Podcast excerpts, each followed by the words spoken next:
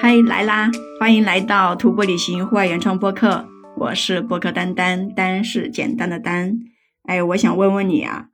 如果啊你是一个喜欢户外旅行的人，那你了解户外的几个阶段吗？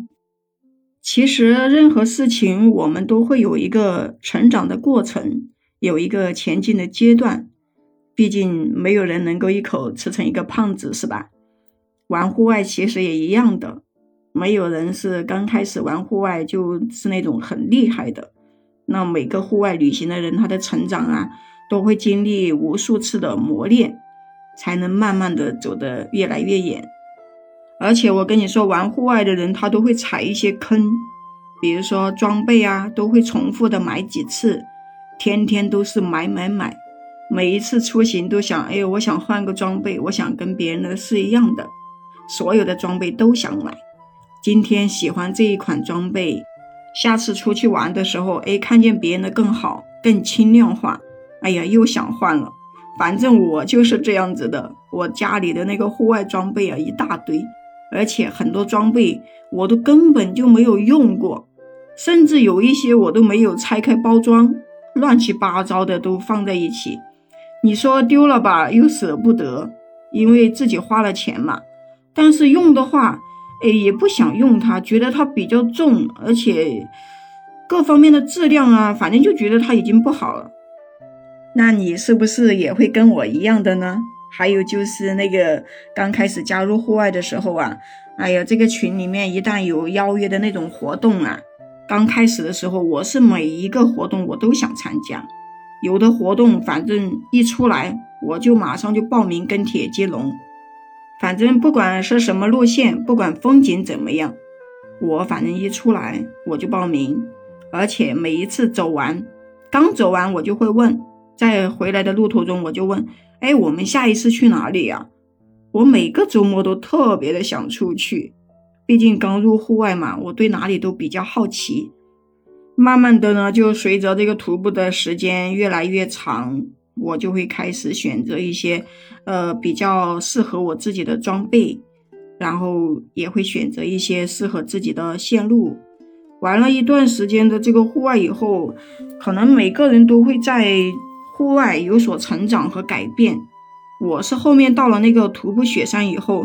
走长线徒步就不能说，哎，每个周末都去。因为长线徒步，它要看什么季节去哪里比较合适，哪些装备适合雪山，还有自己的经济情况这些来决定。因为户外每个人的情况肯定是不同的，那买的装备好坏也会不同。那我们就选择合适自己的就好。而且长线徒步雪山就会提前两个月或者说几个月去准备一条线路的吃住问题。就没有像刚开始玩户外的时候一样，哎呦，每个星期都会出去，因为你玩的时间越长，你看得就越多，那你就会想要好好的去走一些比较好的路线，好好的去准备充分一点点，然后去看那种最原始的风景，打卡一些啊比较知名的户外线路，那你就会有计划的锻炼自己的身体。然后等待最好的出行时间，每一次吧都想把这个徒步走成功，因为谁也不想说，哎，我准备了半个月一个月啊，去了走不完，或者说走一半我撤回来了，那多遗憾啊，是不是？特别是那种雪山徒步，离我们又有点远。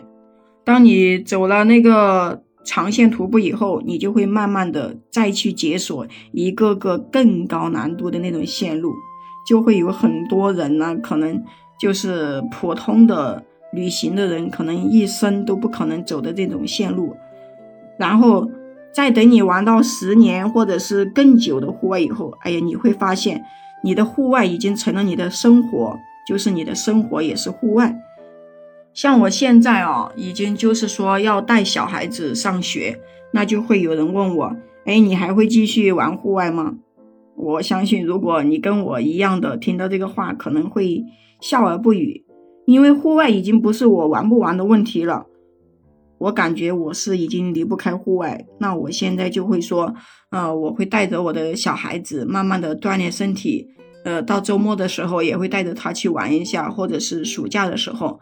嗯，如果是暑假的话，我会先带他去玩两天，然后把他让我的父母或者说家人去带一下。我还是会继续去长线徒步或者玩一些雪山，因为我的人生其实没有太多的爱好，就只有徒步旅行这一个爱好了。我是真的挺不想放弃的，所以每一次我就想着到暑假，我还是会出去。继续我的旅行，然后周末的话就会选择我们南方的山，继续去锻炼身体。就像很多人都在说的一句话：“一入户外深似海，即使再累也不改。”这一句话真的很适合户外人。本身这个户外对于我们来说，就似乎是有一种魔力，它吸引着我们，就是一直不停的想去玩。因为户外对于我们来说，它不仅有风景，还有一种成长，以及很多的这种人生感悟啊。像我们比较烦的时候，那就可以在户外一直走路，也会静下心来看透很多的事情。如果你也喜欢户外，那就加我的群吧，我们一起聊聊户外的那些事。星星九八二幺零就是星星的拼音加上九八二幺零。你也可以关注、订阅我的专辑，在评论区给我互动留言哦。我们下期再见。